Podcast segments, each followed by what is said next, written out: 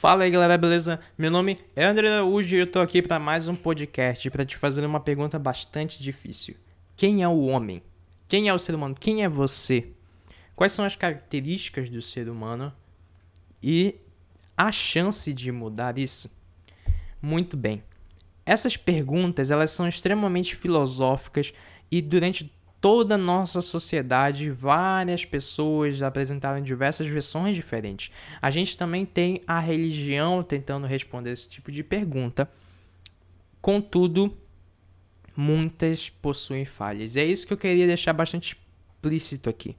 Para que a gente responda esse tipo de questão, a gente precisa tomar um referencial.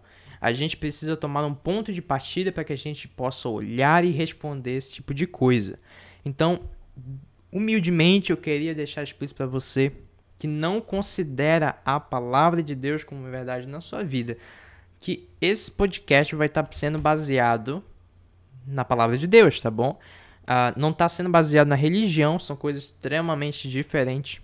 Depois eu posso falar sobre isso, mas eu queria frisar para você também que é importante uh, avaliar opiniões diferentes da sua, tá bom? Se você não acredita em Deus ou alguma coisa do tipo, é bastante importante a gente não se circular somente das pessoas que concordam com a gente. Na é verdade, somente com a nossa cosmovisão. É importante ouvir alguém que não concorda com a gente e vai falar uma coisa diferente, tá bom? É isso que eu queria deixar bastante frisado para você. Então, partindo disso, partindo desse entendimento, por favor, não me cancele. eu vou tentar com você. Juntos nós vamos tentar responder esse tipo de questionamento, tá bom? Então, Bora lá.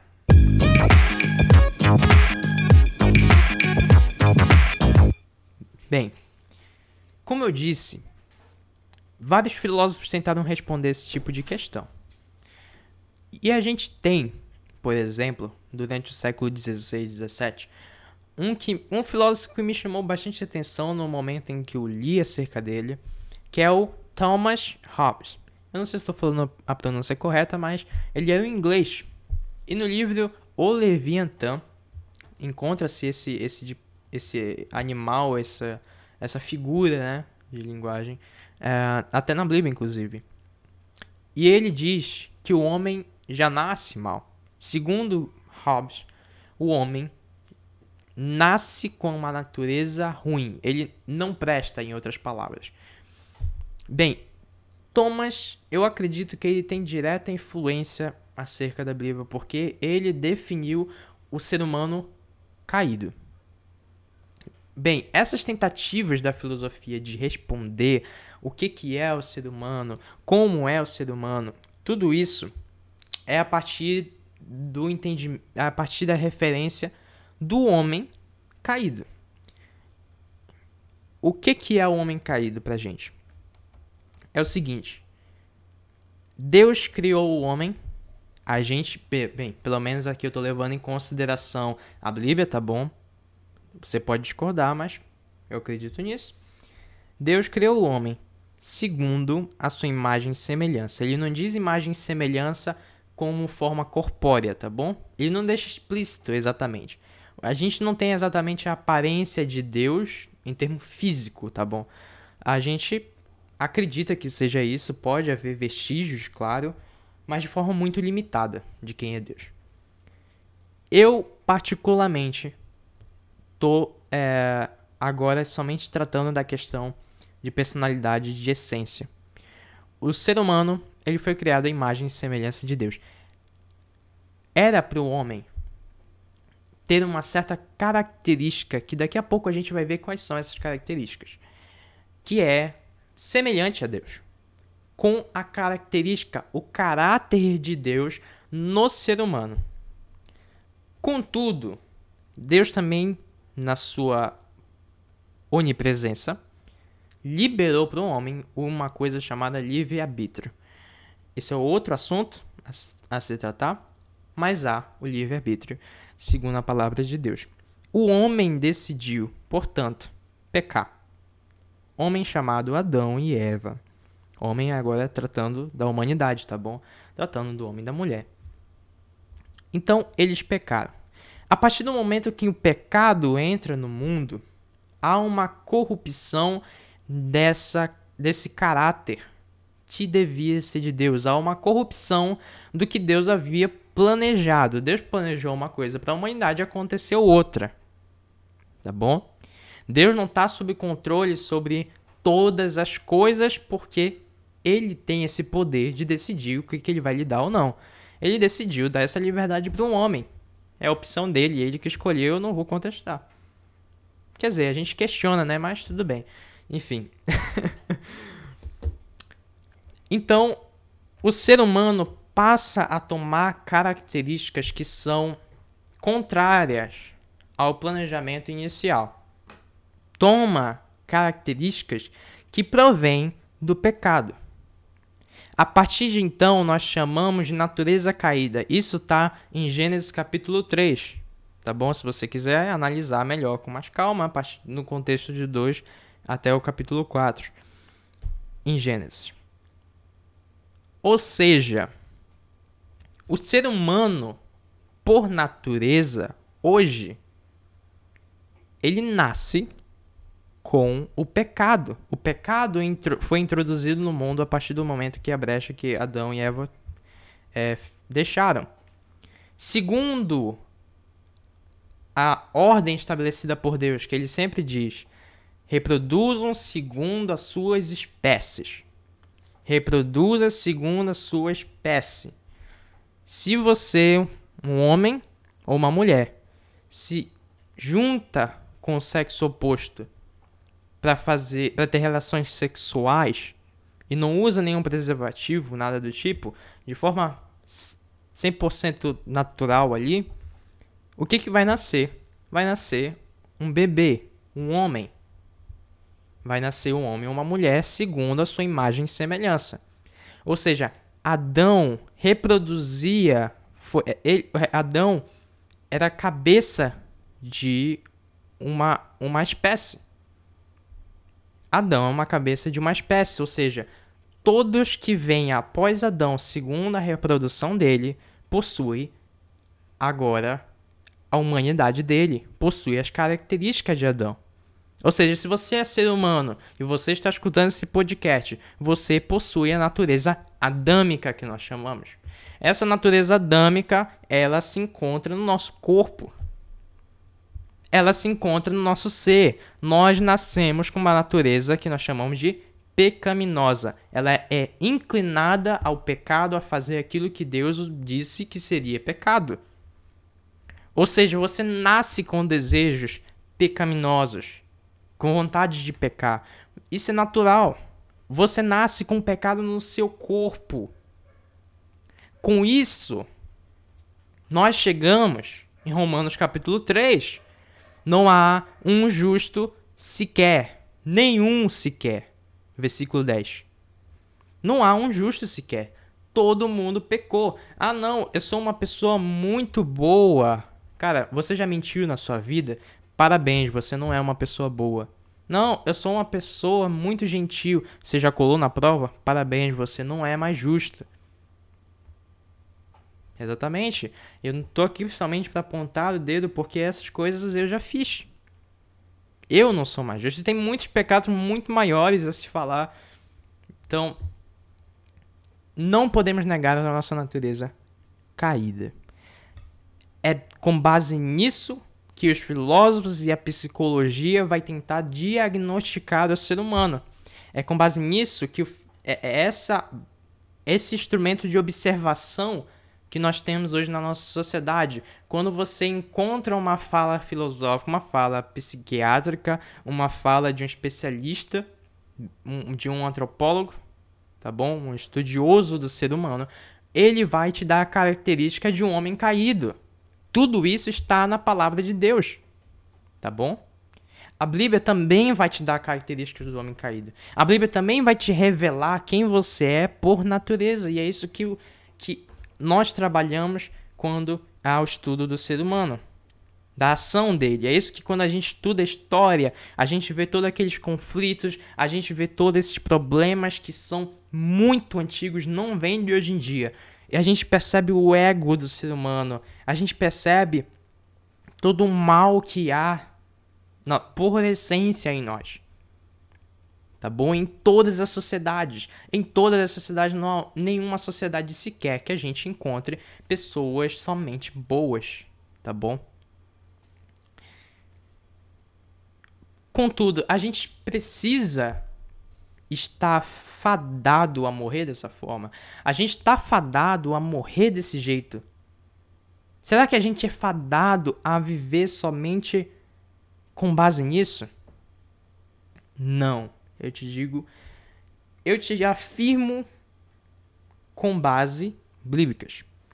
Se a gente não considera a palavra de Deus, se a gente não considera as intervenção é, divina na nossa vida, eu posso te dizer que não, você nunca vai mudar. Nunca vai mudar. Não, que, não se não houver uma transformação no seu ser. E é isso. E agora você pode entender o porquê que Deus, Jesus, se materializou, Yeshua, se materializou num ser humano. O que que Jesus veio fazer afinal? Ele veio ser o segundo Adão.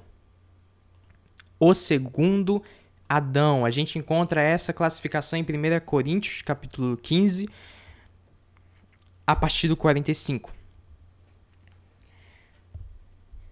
Jesus ele veio não somente exemplificar o que, que é para ser o ser humano. Ele veio para nos ajudar a ser um ser humano conforme ele planejou. Veja bem, é difícil da gente tentar saber como deveria ser o ser humano sem uma referência. Se você não considera um criador, não há legislação. Se você não considera um legislador, não há legislação. Se não há legislação, não há valores. Se não há valores, não há verdade, não há mentira, não há bem, não há mal. Ou seja, você não é mal. Mas se você considera que exista um legislador, você considera que existe bem e mal. Você considera que estupro é mal. Você considera que assassinato, de genocídio são coisas ruins. Você considera que uma guerra nuclear é ruim, né? não é verdade? Se você considera isso, você considera numa legislação, legislação universal. Se você considera essa legislação universal, você considera que existe um legislador. É exatamente isso que a gente fala que é o manual do fabricante. Como usar corretamente o celular? Como usar corretamente uma câmera? Você vai correr para um manual do fabricante. Se você não usar o seu manual, provavelmente você vai usar o seu aparelho, aquilo que você comprou de forma errônea. Tá bom? É por isso que a gente se baseia na Bíblia. Tá bom? Então, Jesus, ele veio revelar quem é para ser o ser humano. O que, que é o ser humano? E ele não somente veio revelar o que deve ser feito, como a religião fala. Você deve fazer isso, você não deve fazer isso. Não, isso é pecado, isso não é pecado, faz, não faz. Ele veio te ensinar não somente o que deve ser feito, ele veio te ensinar também como fazer, como chegar lá. Ele veio te revelar como chegar nesse nível, porque analisa a vida de Jesus. Analisa a vida de Jesus e você encontrará um padrão altíssimo, um padrão que ninguém consegue chegar. Ninguém consegue chegar de forma natural. Então, Jesus veio ser essa correção do que foi feito lá no passado e uma nova esperança para a humanidade. A gente tem então no versículo 15, no versículo 45 do capítulo 15 de 1 Coríntios, seguinte: Assim está escrito: O primeiro homem, Adão, tornou-se um ser vivente. O último Adão, espírito vivificante. Não foi o espiritual que veio antes, mas o natural. Depois dele, o espiritual. O primeiro homem era do pó da terra, Adão. O segundo homem, dos céus. Os que são da terra são semelhantes ao homem terreno, os que são dos céus, ao homem celestial. Assim como tivemos a imagem do homem terreno, teremos também a imagem do homem celestial. O que, que ele está falando aqui? Primeiro a gente pode classificar aqui. Qual é o segundo homem na Bíblia todinha que veio dos céus? Qual é o segundo homem todinho que é celestial? Do, do, qual é o segundo homem que a gente tem da Bíblia todinha que é celestial? Obviamente Jesus, né? Obviamente. Então aqui ele está falando, ele está dando um, um contraste, um comparativo entre Adão e Jesus, Yeshua. E o que ele está dizendo é o seguinte: que assim como Adão foi o cabeça de uma raça, que todo que nasce segundo a, a forma de reprodução de Adão, todo que nasce, nasce com a característica de Adão. Ele está dizendo que Jesus veio ser o segundo cabeça de raça. Jesus veio ser o padrão e todo aquele que nasce segundo a forma de reprodução do espiritual será também espiritual. Esse é o ponto chave. Esse é o ponto chave. Aqui fica bem claro que nós temos duas realidades que nós podemos viver na nossa vida todinha. A primeira realidade é a realidade que todo mundo já nasce com ela todo mundo que você conhece como ser humano tem essa natureza adâmica. E a segunda realidade que poucos vivem, que é a realidade do segundo homem, a realidade espiritual, que tem como base Jesus. Como é essa realidade? Quando a gente chega nesse, nessa resposta, a gente pode perceber que a gente precisa primeiramente conhecer quem é Jesus. A gente não pode ouvir o que as pessoas disseram, porque as pessoas podem deturpar o que ele fez, tá bom? Ninguém consegue resumir tudo que há nesse livro que é impressionante somente em poucas palavras, tá bom? Em uma hora não é nada para conseguir resumir tudo isso. Então você precisa primeiramente conhecer qual é o padrão que Jesus estabeleceu. Segundo, como viver isso. E aí a gente tem o que a fala de Jesus com Nicodemos, que ele diz que precisamos nascer de novo. Nicodemos não sabia o que era isso, perguntou: "Mas eu preciso voltar para o útero da minha mãe para poder entrar no reino dos céus? Eu preciso voltar para o útero da minha mãe e nascer de novo dessa forma?" Jesus disse: "Não, não, não, não, Nicodemos. Não, não. Nada disso. Porque se você voltar para o útero da sua mãe, você vai nascer de novo com a natureza adâmica. Você vai somente rejuvenescer. Mas se você nasce no espírito, ou seja, em Cristo, você consegue entrar no reino dos céus. Esse é o segredo de tudo. Com isso, a gente pode chegar numa conclusão. Quem é você? Quem sou eu? Se você considera a palavra de Deus como verdade e você quer encontrar a sua identidade, você só encontrará em Deus. Você só encontrará quem você é nem que seja a sua personalidade atual, nem que seja quem você é agora. Você não é cristão e você quer saber quem é você em Deus, segundo a visão de Deus. Então, você precisa ter uma revelação de quem ele é. Você pergunta, como assim? Na Bíblia há uma coisa muito clara, que toda vez que há uma revelação de quem é Deus, há uma revelação de quem nós somos.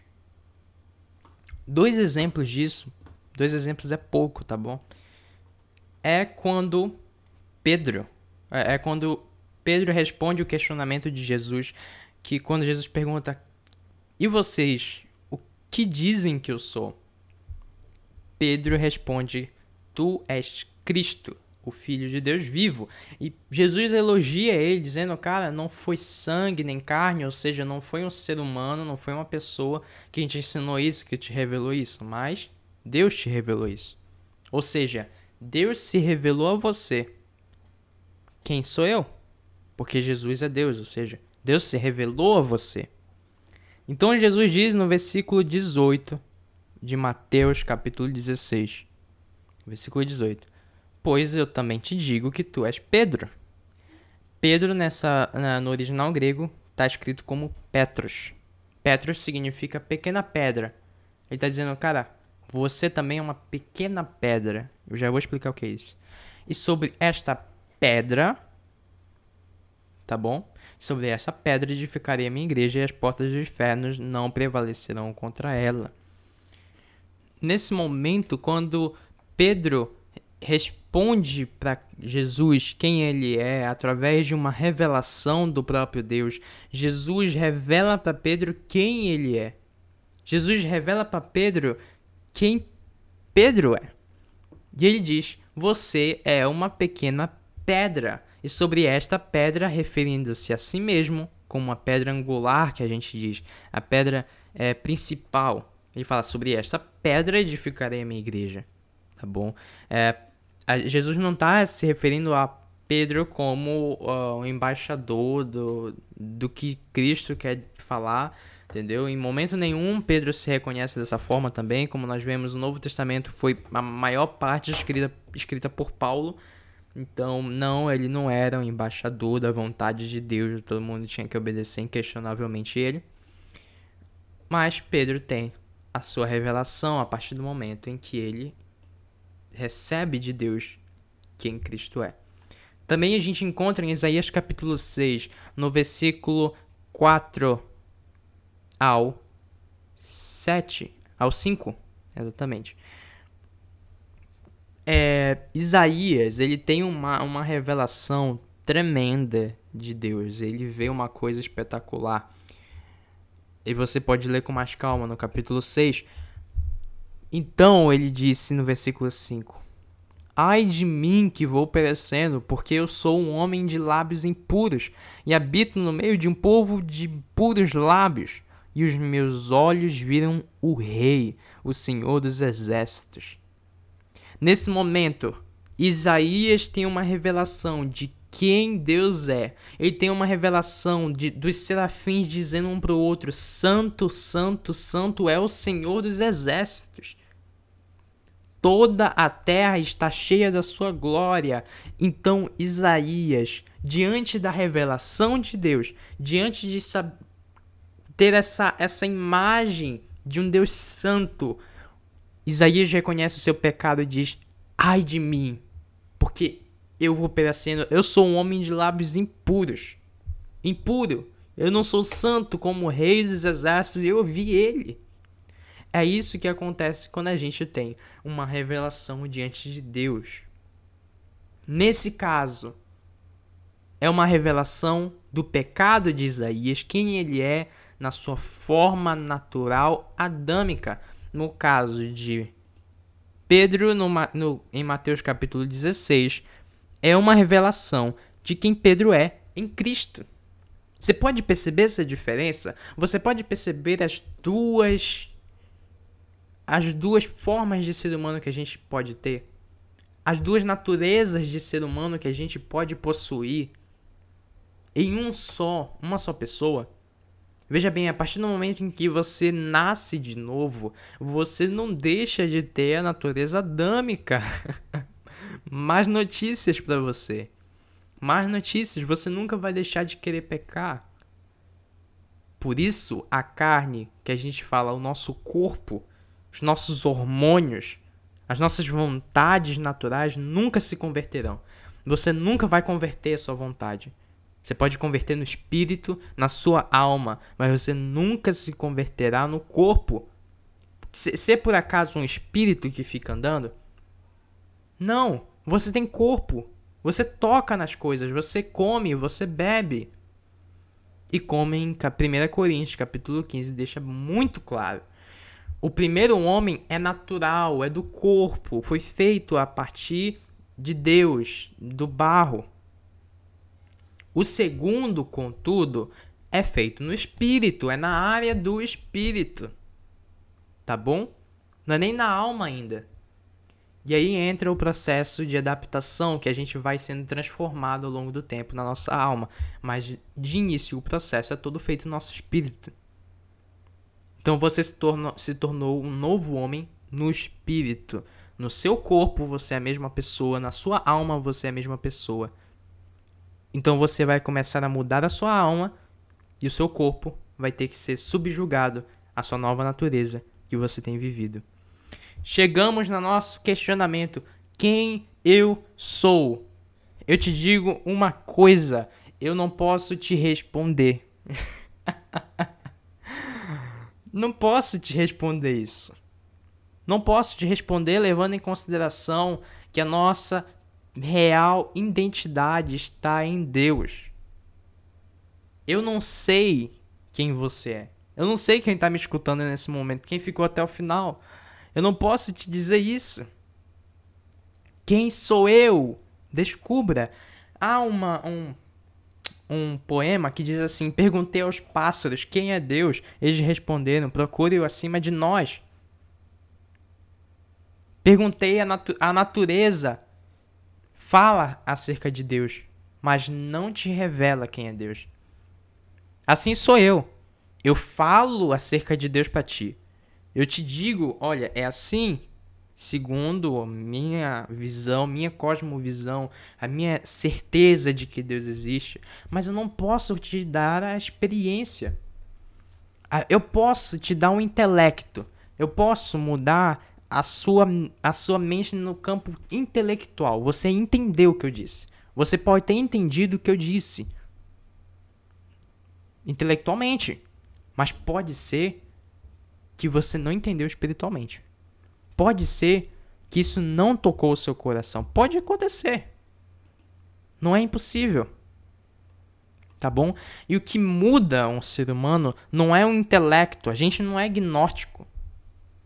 O que muda a ação de uma pessoa é a experiência dela. O que te dá a certeza acerca de Deus é a sua experiência com Ele. O que te dá a certeza de quem você é é a sua experiência com Ele, a sua revelação nele. E a partir daí, você consegue ter essa revelação de quem você é em Deus ou quem você é sem Deus.